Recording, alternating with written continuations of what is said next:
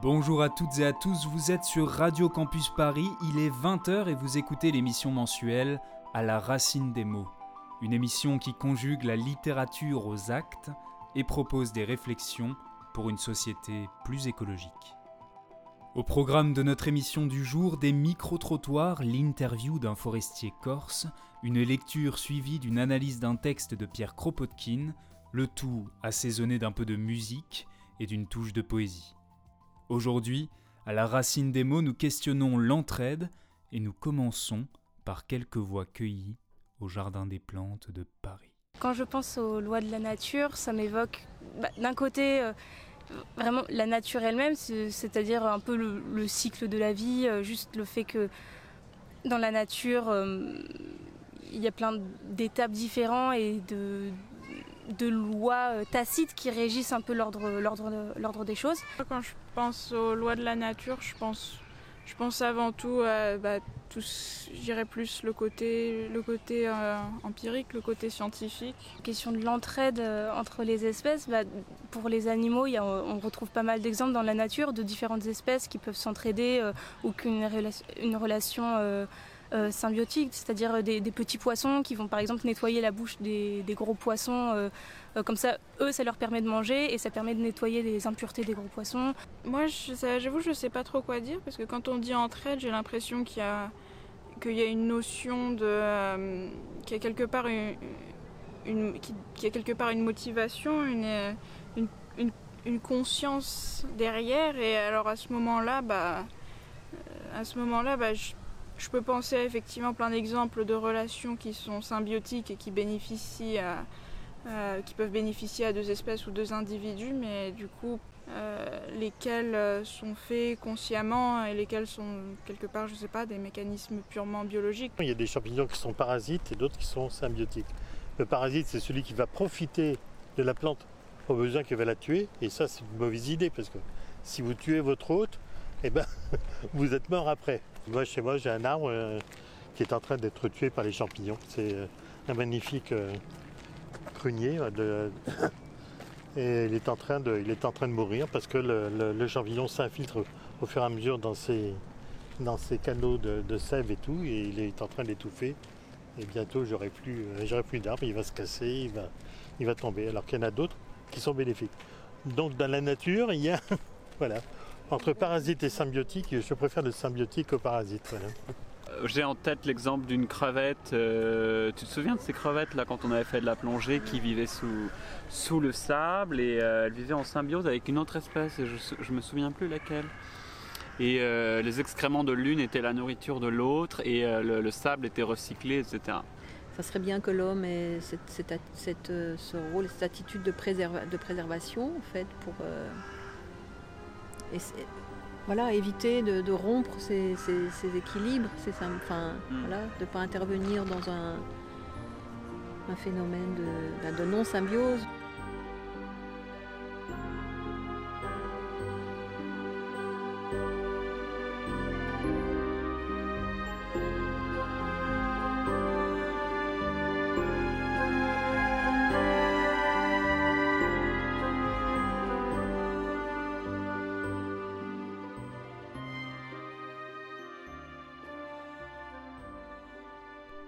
Aspects de la vie animale m'ont surtout frappé durant les voyages que je fis, étant jeune, dans la Sibérie orientale et la Mandchourie septentrionale. D'une part, je voyais l'extrême rigueur de la lutte pour l'existence que la plupart des espèces d'animaux ont à soutenir dans ces régions contre une nature inclémente. L'anéantissement périodique d'un nombre énorme d'existences dû à des causes naturelles et conséquemment une pauvreté de la vie sur tout le vaste territoire que j'eus l'occasion d'observer. D'autre part, même dans les quelques endroits où la vie animale abondait, je ne pus trouver, malgré mon désir de la connaître, cette lutte acharnée pour les moyens d'existence entre animaux de la même espèce, que la plupart des darwinistes, quoique pas toujours Darwin lui-même, considéraient comme la principale caractéristique de la lutte pour la vie et le principal facteur de l'évolution. La rareté de la vie, la dépopulation, non la surpopulation étant le trait distinctif de cette immense partie du globe que nous appelons Asie septentrionale, je conçus dès lors des doutes sérieux, et mes études postérieures n'ont fait que les confirmer, touchant la réalité de cette terrible compétition pour la nourriture et pour la vie au sein de chaque espèce, article de foi pour la plupart des darwinistes. J'en arrivais ainsi à douter du rôle dominant que l'on prête à cette sorte de compétition dans l'évolution des nouvelles espèces. D'un autre côté, partout où je trouvais la vie animale en abondance, comme par exemple sur les lacs, où des vingtaines d'espèces et des millions d'individus se réunissent pour élever leur progéniture, dans les colonies de rongeurs, dans les migrations d'oiseaux qui avaient lieu à cette époque le long de l'Oussouri dans des proportions vraiment américaines, et particulièrement dans une migration de chevreuils dont je fus témoin, et où je vis des vingtaines de milles de ces animaux intelligents venant d'un territoire immense où ils vivaient disséminés, fuir les grosses tourmentes de neige et se réunir pour traverser l'amour à l'endroit le plus étroit.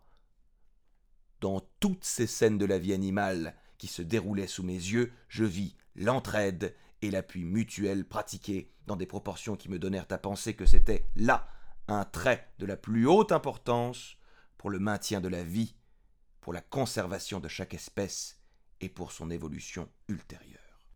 Il serait impossible d'énumérer ici les différentes associations d'oiseaux chasseurs, mais les associations de pélicans pour la pêche méritent d'être citées à cause de l'ordre remarquable et de l'intelligence dont ces oiseaux lourds et maladroits font preuve. Ils vont toujours pêcher en bandes nombreuses, et après avoir choisi une anse convenable, ils forment un large demi-cercle face au rivage et le rétrécissent, en revenant à la nage vers le bord, attrapant ainsi le poisson qui se trouve enfermé dans le cercle. Sur les canaux et les rivières étroites, ils se divisent même en deux bandes, dont chacune se range en demi-cercle pour nager ensuite à la rencontre de l'autre, exactement comme si deux équipes d'hommes, traînant deux longs filets, s'avançaient pour capturer le poisson compris entre les filets quand les deux équipes se rencontrent. Le soir venu, ils s'envolent vers un certain endroit où ils passent la nuit.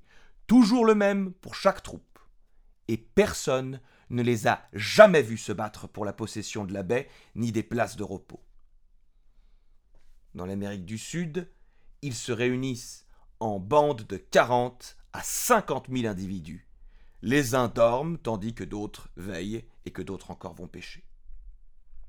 Aussi, lorsque plus tard mon attention fut attiré sur les rapports entre le darwinisme et la sociologie, je ne me trouvais d'accord avec aucun des ouvrages qui furent écrits sur cet important sujet. Tous s'efforçaient de prouver que l'homme, grâce à sa haute intelligence et à ses connaissances, pouvait modérer l'âpreté de la lutte pour la vie entre les hommes. Mais ils reconnaissaient aussi que la lutte pour les moyens d'existence de tout animal contre ses congénères et de tout homme contre tous les autres hommes était là une loi de la nature. Je ne pouvais accepter cette opinion parce que j'étais persuadé qu'admettre une impitoyable guerre pour la vie au sein de chaque espèce et voir dans cette guerre une condition de progrès, c'était avancer non seulement une affirmation sans preuve, mais n'ayant pas même l'appui de l'observation directe. Dans le monde animal, nous avons vu que la grande majorité des espèces vivent en société et qu'elles trouvent dans l'association leurs meilleures armes dans la lutte pour la survie. Bien entendu, et dans un sens largement darwinien, il ne s'agit pas simplement d'une lutte pour s'assurer des moyens de subsistance, mais d'une lutte contre les conditions naturelles défavorables aux espèces. Les espèces animales au sein desquelles la lutte individuelle a été réduite au minimum et où la pratique de l'aide mutuelle a atteint son plus grand développement sont invariablement plus nombreuses, plus prospères et les plus ouvertes au progrès.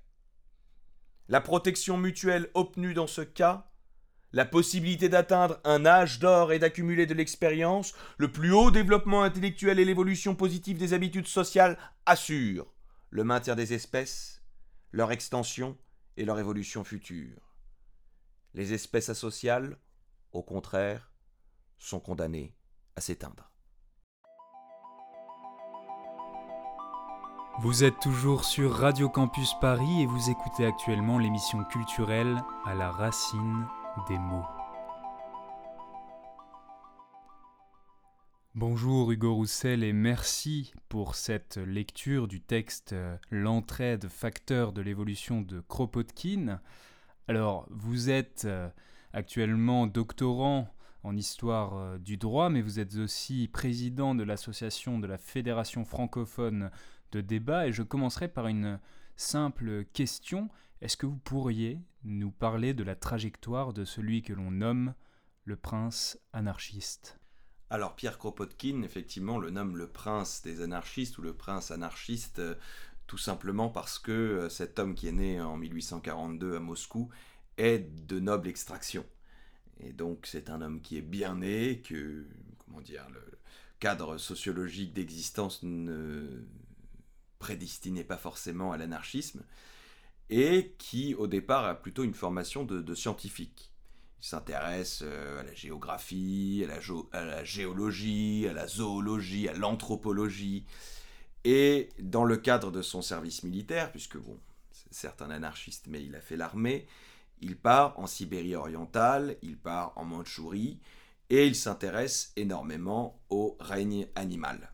Mais pas seulement au règne animal, il s'intéresse aussi beaucoup aux communautés paysannes et euh, l'organisation sociale de ces communautés paysannes, euh, sachant que nous sommes dans une époque où il y a tout un débat sur l'origine de la propriété, sur la légitimité de cette propriété, sur la façon dont elle s'organise, et sur le fait de savoir si au départ il y avait ce qu'on appelle un communisme primitif. Et selon euh, Kropotkin, ce communisme primitif, en tout cas, s'est exprimé en Russie à travers les communautés paysannes, ce qu'on appelait le MIR, et lui en a été un des, grands théoriciens, enfin en tout cas de ceux qui ont analysé l'existence de ces communautés. Et il constate, dans le cadre de son, de son analyse, que ces communautés sont fondées sur l'entraide et sur la coopération. D'où effectivement plus tard son ouvrage sur l'entraide, titre qui lui a été euh, soufflé par euh, son ami Élisée Reclus, et qu'il faut replacer dans le contexte du 19e siècle et du début du 20e siècle. Le 19e siècle, c'est le siècle, entre autres choses, des idéologies. Alors le libéralisme déjà, qui existait au 18e siècle, mais qui se développe, en tout cas dans le cadre de l'ère industrielle et, du capitalisme naissant, mais aussi évidemment le socialisme. Le socialisme qui est apparu dans plusieurs pays d'Europe, mais principalement en France, et qui est composé de plusieurs écoles. Alors évidemment, il y a l'école de Saint-Simon et des Saint-Simoniens, il y a l'école de Fourier et des Fouriéristes, il y a euh, le communisme utopique de gens comme Étienne Cabet, euh, d'autres qui euh, sont plutôt euh, animés par le souvenir de la Révolution française et de ses expériences entre guillemets communistes, comme la conspiration des égaux menée par Gracchus Babeuf. Mais tous sont d'accord sur un point, c'est la nécessité de lutter contre la conception capitaliste de la concurrence. Et contre cette concurrence, eux opposent la coopération, l'association, l'entraide. Ça, c'est un point qu'on retrouve effectivement très présent euh, chez euh, quelqu'un comme Fourier, effectivement, mais euh, comme chez tous les autres utopistes ou socialistes réformateurs que j'ai évoqués précédemment. On pourrait citer aussi Pierre Leroux ou Louis Blanc. Et ces idéologies-là vont, à un moment, s'identifier comme étant des idéologies dites socialistes. Donc il y a une pluralité de socialismes. Euh, ces socialismes-là vont s'exprimer à deux reprises lors du XIXe siècle, euh, en tout cas dans les moments révolutionnaires, de 1848 et de 1871, la deuxième et la troisième défaite du prolétariat, dira Benoît Malon. Et au sein de ces différentes écoles, il y a euh, un penseur anarchiste, un premier penseur de l'anarchisme, qui est Pierre-Joseph Proudhon, qui développe particulièrement une théorie qui est celle de l'entraide mutuelle, autrement dit du mutualisme. Ce mutualisme a une importance toute particulière dans la deuxième partie du XIXe siècle, mais va lui-même connaître une aile plus radicale. Une aile plus radicale qui va s'appeler elle-même l'aile collectiviste. Donc cette tendance collectiviste qui s'exprime au sein de cette fameuse Association internationale des travailleurs qui est née en 1864, la fameuse première internationale. Et ce collectivisme connaît lui-même deux branches principales. La première qui est animée par Marx, qui considère que la révolution collectiviste doit passer par la prise du pouvoir et donc la prise du pouvoir étatique. Et de l'autre, les collectivistes dits non autoritaires ou libertaires, qui sont représentés par euh, Mikhail Bakounine, et qui eux considèrent qu'il ne faut absolument pas se saisir de la puissance étatique, mais qu'il faut au contraire détruire l'État, détruire le pouvoir. Et que les meilleurs moyens de parvenir à la destruction du capitalisme, ce sont les moyens communalistes, ce sont les moyens euh, qui passent directement par euh, les communautés, que ce soit des communautés de travail ou que ce soit des communautés politiques, comme précisément euh, l'échelon communal. Et Kropotkin fait partie de cette tendance des collectivistes non autoritaires, même si lui préférera parler de communisme anarchiste. Et là-dedans, effectivement, eh bien, l'idée phare, l'idée principale qu'il défend, c'est encore une fois la coopération, l'entraide, qu'il développe particulièrement dans cet ouvrage, euh, dont il retrace en réalité euh, l'histoire, et par ailleurs, il constate que l'entraide est une caractéristique inhérente à l'être humain, qu'elle fait partie euh, des caractéristiques anthropologiques, pourrions-nous dire. Est-ce que dans la continuité de votre propos, vous pourriez nous parler d'une figure qui accompagne Pierre Kropotkin et qui est une figure euh, montante de, l'écologie euh, politique, ou plutôt une figure historique montante de l'écologie politique?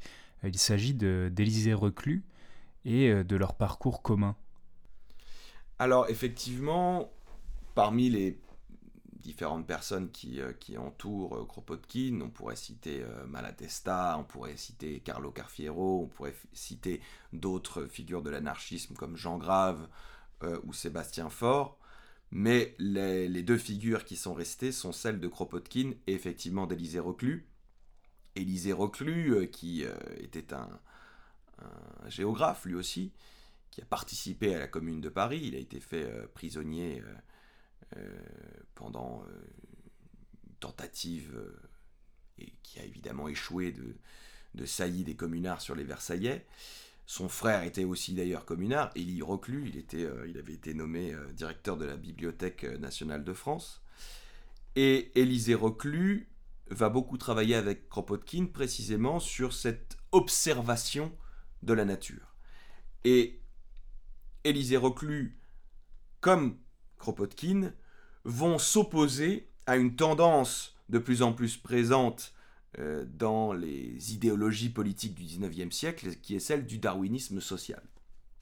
On sait qu'il y a eu donc les ouvrages de Darwin sur la théorie de l'évolution et sur cette idée qu'il existe une sélection naturelle, mais ensuite de ce darwinisme-là, enfin en tout cas des idées de Darwin, certains les reprennent, se les approprient et élaborent des théories évolutionnistes comme le darwinisme social, qui donc appliquent à l'analyse de la lutte pour la vie, euh, ils appliquent cette analyse-là aux faits sociaux. C'est une forme de naturalisation des faits sociaux, et euh, ils reprennent aussi parfois les théories eugénistes de Malthus euh, sur la lutte pour l'existence. Malthus, hein, qui était ce, ce, monsieur, ce théoricien anglais qui réclamait la fin des lois sur les pauvres, qui réclamait la fin de la charité, pour permettre précisément cette euh, sélection naturelle. Et qui, parfois, euh, pour la faire courte et peut-être euh, de manière un peu provocatrice, encore que c'est pas très loin de sa pensée, était en train de vous expliquer qu'il fallait euthanasier les bébés. Du moins certains, ceux qui n'étaient pas prompts à survivre dans cet univers hostile, dans cette société hostile. Et nous sommes effectivement dans une période qui repose aussi dans une foi dans la science, dans la génétique, mais aussi dans certaines pseudosciences comme la sociobiologie, comme la phrénologie, comme les théories racialistes, celles qui considèrent que c'est la lutte des races qui est le moteur de l'histoire. Donc c'est pas nécessairement contre Darwin euh, qu'ils écrivent, mais plutôt contre des gens comme Herbert Spencer, qui lui a, biologisé en fait les inégalités, sans forcément être totalement malthusien, mais c'est un des plutôt un des grands-pères du néolibéralisme en, en, réalité dans lequel nous sommes, d'où l'actualité aussi d'une certaine manière euh, à la fois de Spencer, du Spencerisme et de ses critiques que sont Kropotkin et Élisée Reclus. Euh, Kropotkin, d'ailleurs, dans son ouvrage L'entraide, euh, avait réfuté aussi un autre théoricien, Thomas Huxley, euh, qui avait écrit à ce moment-là un ouvrage qui s'appelait La lutte pour l'existence dans la société humaine. Et donc, euh, lui prend le contre-pied de cela et explique que les espèces les mieux adaptées ne sont pas nécessairement les plus agressives, mais au contraire celles qui coopèrent, celles qui euh, sont, on dirait aujourd'hui, auto-organisées autour du principe de l'entraide. Donc les idées de Kropotkin, cette espèce de, de volonté de partir d'un point de vue anthropologique et de, de naturaliser les faits sociaux, plutôt de prendre le contre-pied de, cette, de ces, de ces analyses-là, elle est toujours à l'ordre du jour, puisqu'en fait, ça fait partie des choses qu'on entend aujourd'hui encore dans le, le discours euh, des tenants, par exemple, du néolibéralisme. Cette idée que les inégalités sont naturelles et que dès lors que les inégalités sont naturelles, eh bien, la société ne pourrait pas se construire autrement que de façon inégalitaire.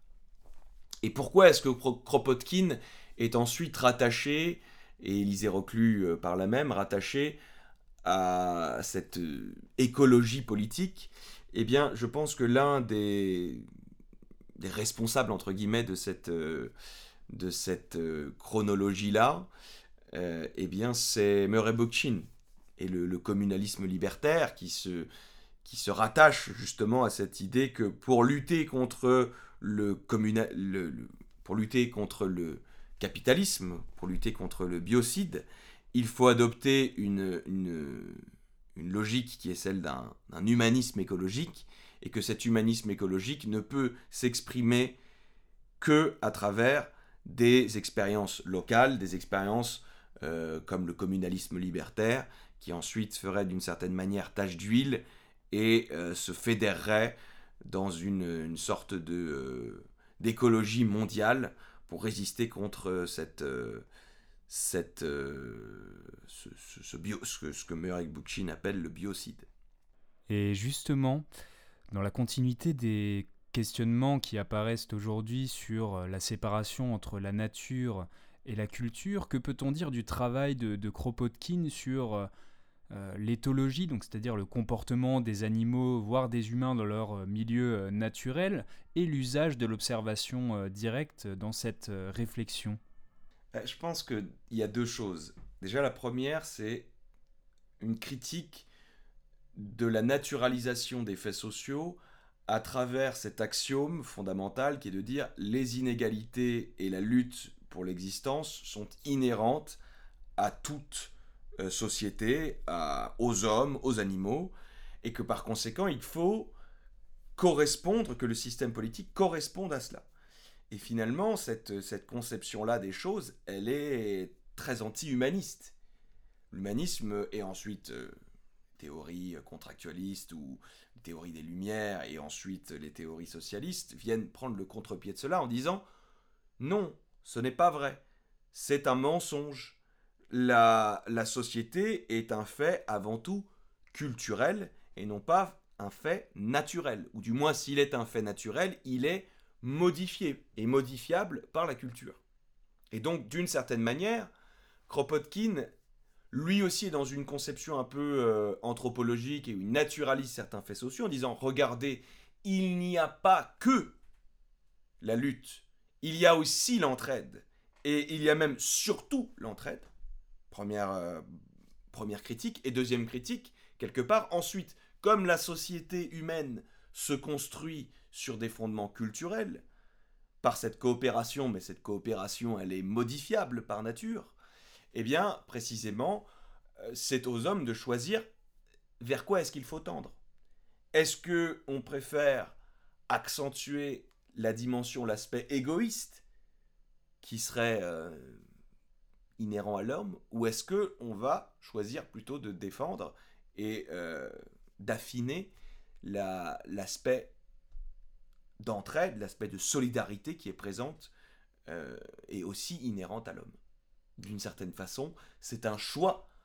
C'est pas une négation totale de l'égoïsme euh, qui est présent. C'est pas c'est pas un effacement de l'individu. Il n'y a pas d'effacement de l'individu euh, chez Kropotkin. C'est d'ailleurs plutôt la, critique qu'il a tendance à faire au socialisme autoritaire où il dit mais avec votre conception finalement étatique des choses, vous n'allez pas effacer euh, le vous n'allez pas vous faire disparaître le salariat par exemple. Vous allez simplement l'étatiser. Et donc l'individu ne trouvera pas sa place.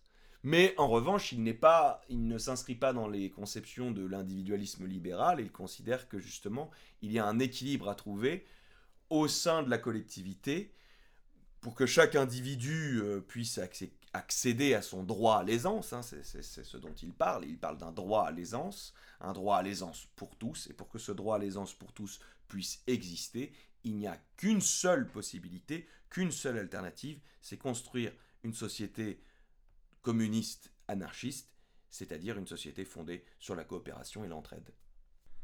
Un grand merci Hugo d'avoir accepté euh, ce premier entretien autour de la question de, de l'entraide au prisme de la lecture de, Pierre Kropotkin et de nous avoir euh, entretenu sur cette euh, trajectoire assez originale de ce prince anarchiste. Got struck by the lightning that's in her eye. She saw right through this dirty disguise. She spoke to me of poets and temporary love.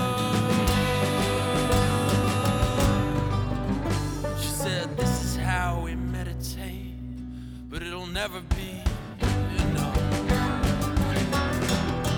If you're gonna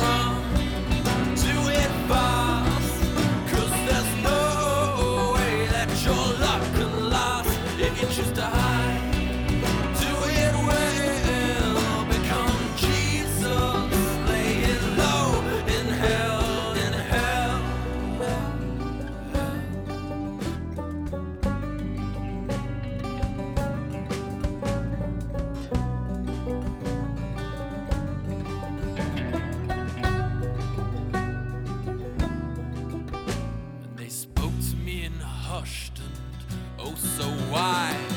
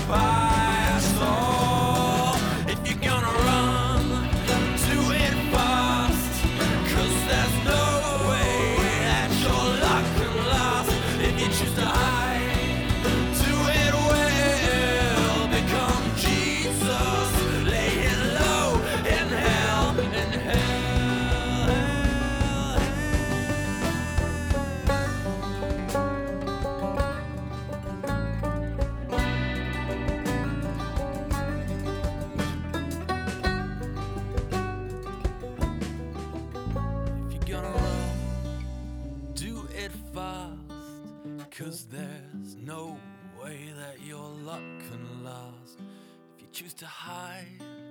Do it well, become Jesus, laying low in hell, in hell.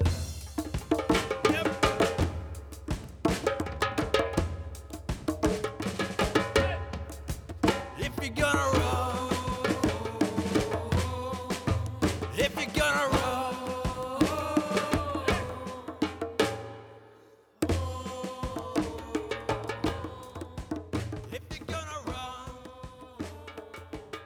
C'était un morceau des Yumi Tree dénommé Run et vous êtes actuellement à l'écoute de l'émission À la racine des mots sur Radio Campus Paris.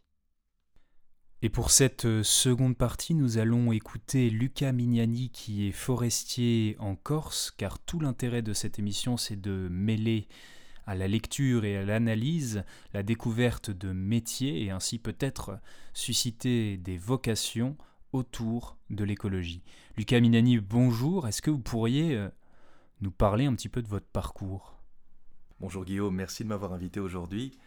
Euh, pour ma présentation rapide, j'ai un parcours universitaire atypique. J'ai commencé par de la science politique parce que je voulais être journaliste reporter sur le terrain. Il n'y a rien de plus qui m'intéressait que, le terrain. Et malheureusement, euh, je me suis un peu départi de cette voie pour me concentrer plus sur du droit, qui me plaisait un peu plus. Et plus particulièrement de l'histoire du droit. Alors l'histoire du droit, c'est une porte ouverte sur le droit qui permet justement des études comparées, des textes avec les codes civils napoléoniens, et même avant. C'est-à-dire qu'on étudie parfois des textes qui ont plus de 2000, 3000 ans, ce qui est quand même très impressionnant. Et justement, c'est cette étude-là qui m'a conduit petit à petit vers le droit de l'environnement et par entonnoir vers le droit forestier. C'est-à-dire que on se rend compte déjà qu'il y a un code forestier qui existe en France depuis presque 200 ans et qui a été fait non pas sous Napoléon mais un peu plus tard sous Charles X. Euh, et, c'est là que je me suis vraiment intéressé au milieu forestier, c'est que euh, on se rend compte qu'en fait dans des textes d'il y a plus de 1000 ans, vous retrouvez le, terme soutenir, soutenir la forêt en bon état, qui a ensuite donné le terme anglais sustainable. Et à partir de là, j'ai vraiment trouvé une passion pour le milieu forestier, et j'ai donc décidé d'en faire mon métier. Et plutôt que d'être enseignant-chercheur, j'ai voulu euh, avoir la pratique, si vous voulez, les, mains dans le cambouis. Et c'est avec ça que je me suis petit à petit orienté vers, euh, vers la forêt, vers la région dans laquelle habitent mes parents, c'est-à-dire la Corse. Et à partir de là, je me suis réorienté vers euh, diverses institutions. Alors, il faut savoir qu'en forêt, en France, vous avez deux types d'institutions. Une pour les forêts publiques, que tout le monde connaît à peu près, c'est-à-dire l'Office national des forêts, ONF, mais un peu moins connue pour les forêts privées, qui est le Centre régional de la propriété forestière, le CRPF. Voilà. Donc ça, c'est pour la culture euh, personnelle des, auditeurs. Euh, et, moi, j'ai contacté donc le CRPF. Et le CRPF m'a reconduit vers une autre institution qui, cette fois-ci, euh, est un peu en, amont de la pyramide, c'est-à-dire qu'elle fait à la fois la forêt publique et la forêt privée, mais aussi toutes les entreprises, et qui s'appelle PEFC. Et PEFC, pour euh, nos auditeurs, c'est une marque que vous pourrez retrouver chez vous, soit dans vos livres, soit dans vos paquets de feuilles, vos paquets de pâtes ou vos paquets de mouchoirs, et qui est en fait un label qui certifie l'origine durable de votre produit et qui, et qui vous permet justement d'avoir cette certitude-là quand vous l'achetez. Parce qu'en tant que consommateur, vous qui voulez avoir justement une consommation responsable, vous pourrez vous baser sur ce genre de label-là, avec mon travail sur le terrain qui consiste euh, surtout à faire des contrôles par rapport à une grille de contrôle et un cahier des charges qui est élaboré euh, à la fois sur le plan international, national et pour ma part régional aussi. Donc avec une connaissance du terrain, euh, une connaissance des acteurs, et surtout une connaissance de nos adhérents qui, viennent chez nous volontairement. Nous ne sommes pas des gendarmes, hein, on ne va pas contrôler comme ça du jour au lendemain la propriété de n'importe qui, non, ce sont des gens qui sont adhérents chez nous et qui veulent mettre en avant leurs pratiques durables de leur forêt et justement revaloriser par la même occasion la, filière forêt-bois et surtout la forêt locale, c'est-à-dire telle qu'on peut l'avoir en région. Parce qu'il n'y a rien de plus différent qu'une forêt du sud et une forêt du nord, par exemple. Et alors, vous avez choisi d'exercer ce, métier euh, dans une région qui vous est chère. Pourquoi avoir choisi euh, cette région? Quelle est-elle et quelle en est sa, spécificité concernant euh, la filière bois? Très large question. Alors, euh, pour la Corse, personnellement, je suis méditerranéen. J'ai des origines italiennes, donc forcément, c'est une nature qui me parle, tant dans les souvenirs que dans la, façon d'y avoir, ben, enfin, d'avoir parcouru toutes ces plaines, etc. Donc, c'est quelque chose qui m'a tout de suite parlé. Ensuite, par rapport à la question sur la, filière en elle-même, euh, il faut savoir que, enfin sur les spécificités, pardon, il faut savoir que la forêt méditerranéenne, parce que ça va au-delà de la Corse, hein, ça touche la Sardaigne, ça touche l'Espagne, ça touche le Portugal, ça touche le sud de la France, euh, vous avez énormément de spécificités qui sont, par rapport au nord, très très très très marquées. Euh, la plus grande, et celle qui m'apparaît en premier, c'est évidemment le chêne-liège. Le chêne-liège qu'on ne trouve pas dans le nord. Pourquoi? Parce qu'il faut une certaine température, une certaine altitude pour l'avoir et que les montagnes sont plus vers le sud que vers le nord. Donc, euh, donc vous avez beaucoup plus de chances de trouver du chêne-liège dans le sud que dans le nord. Et euh, ce chêne-liège est, une ressource, presque un trésor, je dirais, de, nos régions, parce que c'est une matière qui est finalement peu connue, en, dehors, de, je dirais, des, bouchons de vin, évidemment, que, que, tout le monde boit. Mais on ne sait pas, par exemple, que le liège peut servir à l'isolation, que c'est un excellent isolant, cher malheureusement, mais excellent isolant. Et euh, ça peut aussi servir aux semelles de chaussures, aux cosmétiques, mais aussi au fait que, euh, que, le, liège en question, qui est l'écorce du chêne liège, euh, peut ralentir le feu, donc peut servir de pare-feu. Et là, en l'occurrence pour les incendies en Gironde récents, ça aurait pu être une méthode biosourcée qui permettait justement de ralentir ces, effets-là. Et donc, dans, dans, ce que je viens de dire, finalement, vous avez une partie de la réponse à votre question suivante, qui est tout simplement l'état de la filière en Corse. Bah, j'ai le regret de dire qu'il est presque inexistant.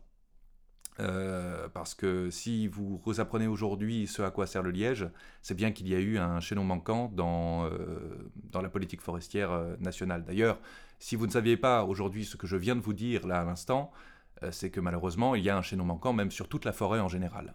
le forestier en lui-même, il faut savoir que c'est quelqu'un de très, de très discret, de très silencieux. Je dis pas que c'est un ermite, je ne caricature rien, mais de l'expérience de mes propres collègues et d'ailleurs la mienne aussi, c'est un métier qui d'une part force à l'humilité, et d'autre part force au silence. Parce que quand on, fait ce genre de métier-là, avec devant nous une ressource qui prend des siècles et des siècles à se développer, évidemment ça dépend de l'espèce d'arbre que vous avez devant vous, mais euh, quand vous avez ça devant vous, vous pensez sur du temps long, vous pensez sur de l'héritage, et donc vous pensez forcément sur de l'humilité, puisque vous avez face à vous quelque chose qui, euh, vous dépassera forcément.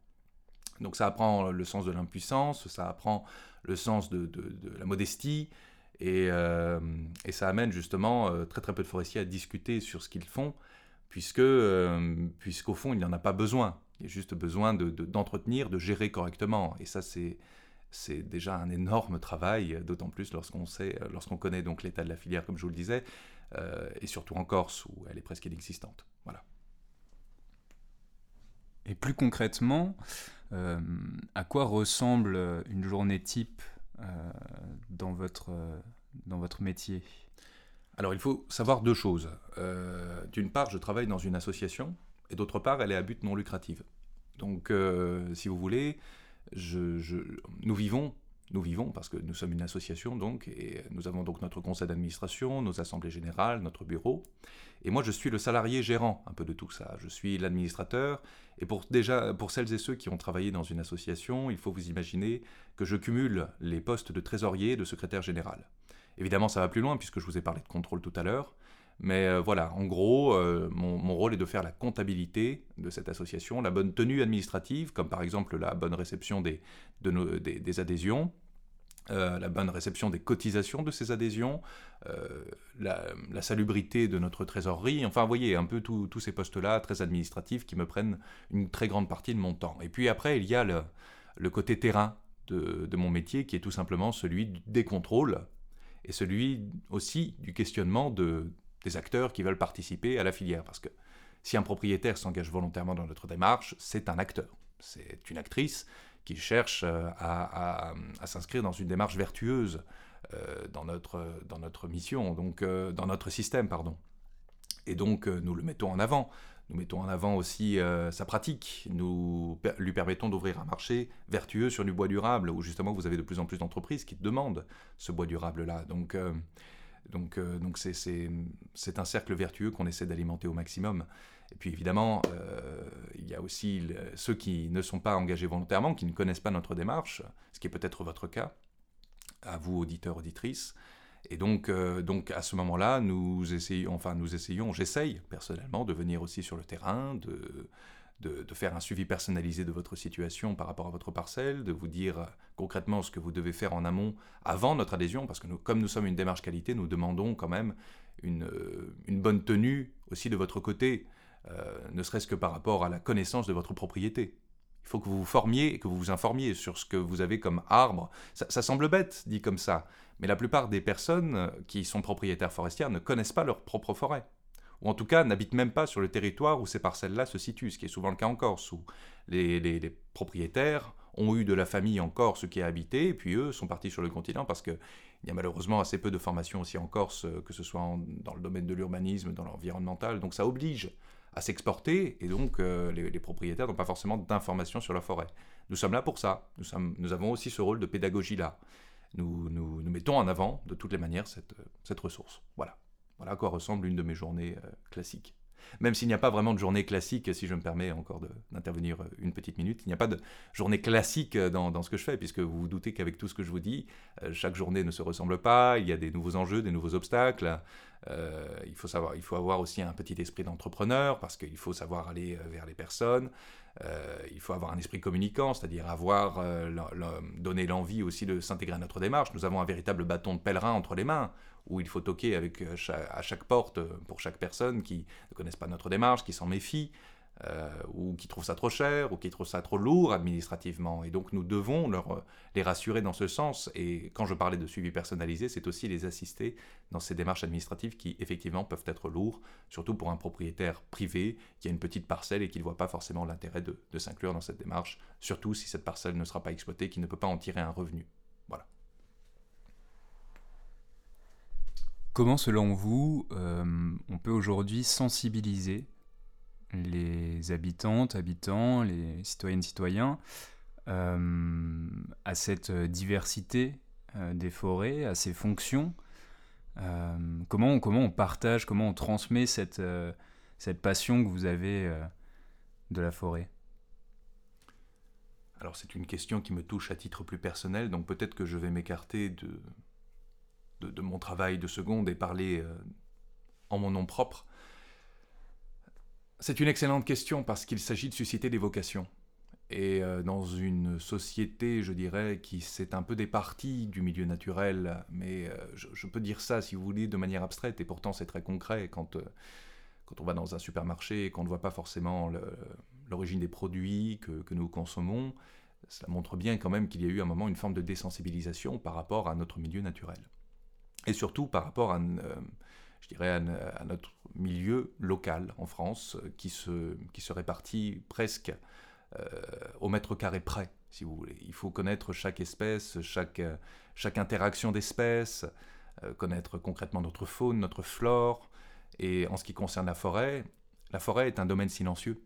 Nous sommes les porte-parole de, de, cette forêt, et donc nous devons en représenter les intérêts. Nous ne sommes certainement pas un syndicat, mais nous avons évidemment nos convictions, nos idéologies, j'ai les, miennes aussi, forcément. Moi, je, me sens évidemment très touché euh, lorsque je vois les incendies en Gironde dont je vous parlais tout à l'heure. C'est un, extrême malheur, et d'ailleurs, c'est un symptôme, si vous me permettez cette expression, euh, de, de, de, cette désensibilisation-là. Parce que cette désensibilisation pardon, joue sur plusieurs postes, il ne touche pas que la forêt.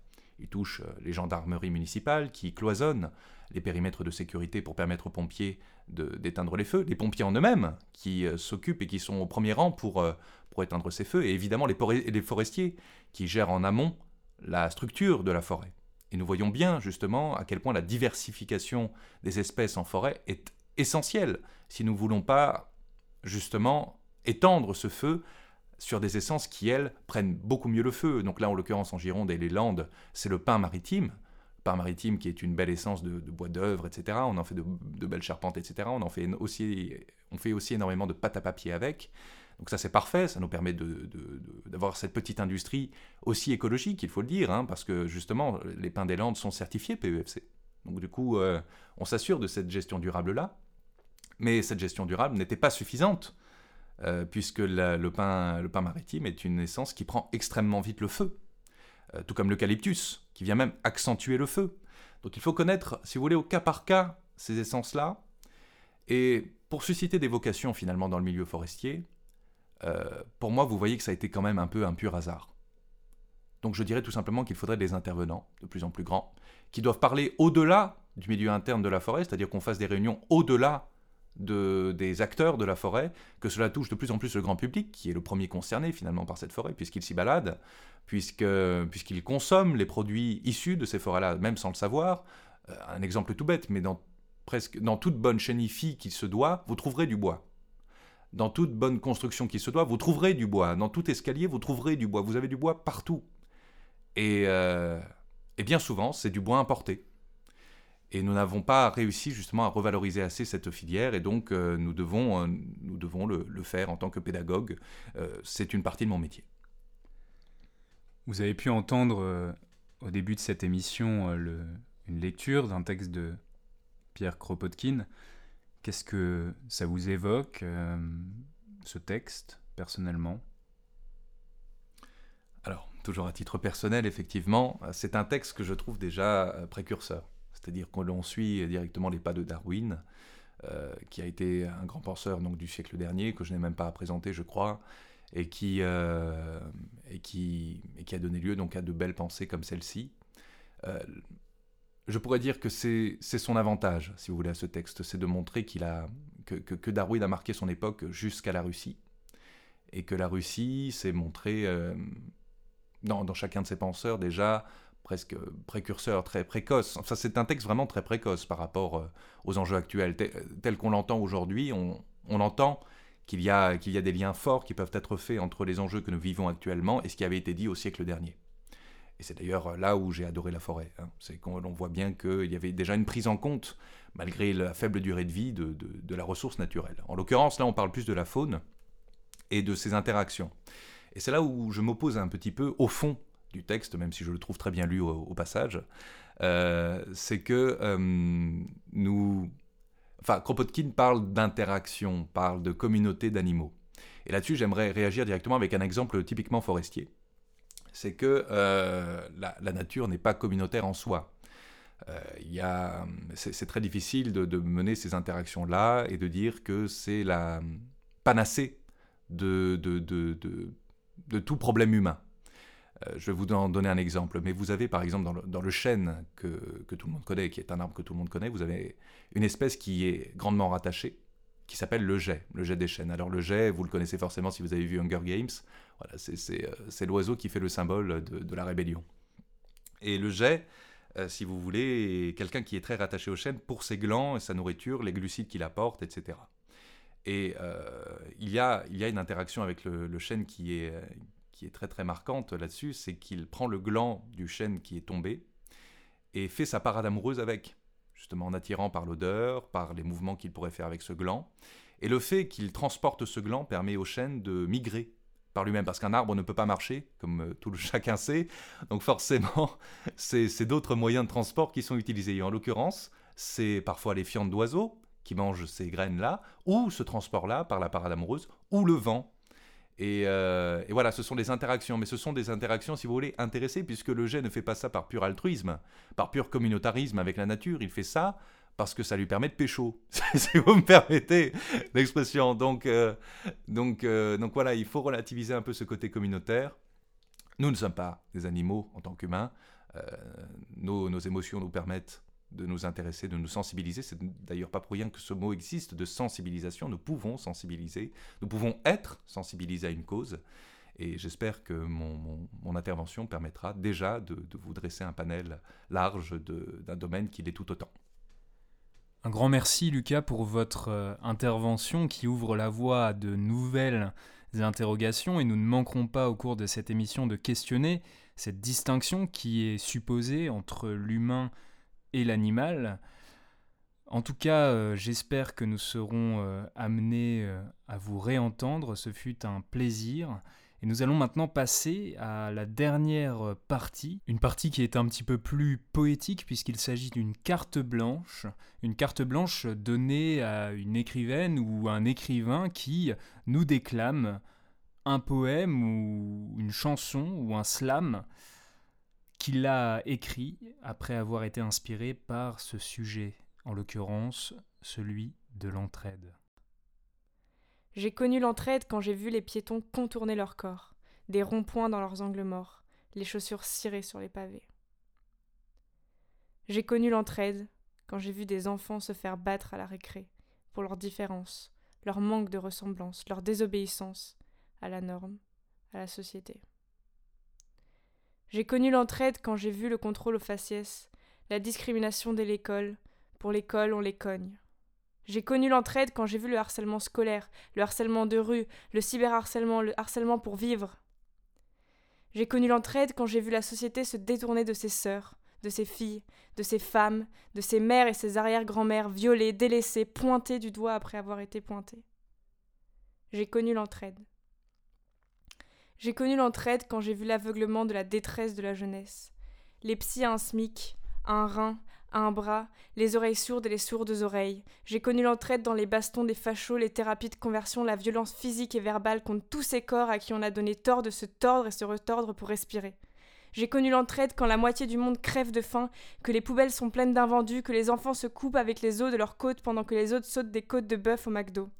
J'ai connu l'entraide quand on regarde se noyer sur nos côtes des femmes, des hommes, des enfants, des êtres vivants, des humains, des frères, des sœurs, des mères, des pères, comme on regardait les fourmis se tordre sous le feu de nos briquets.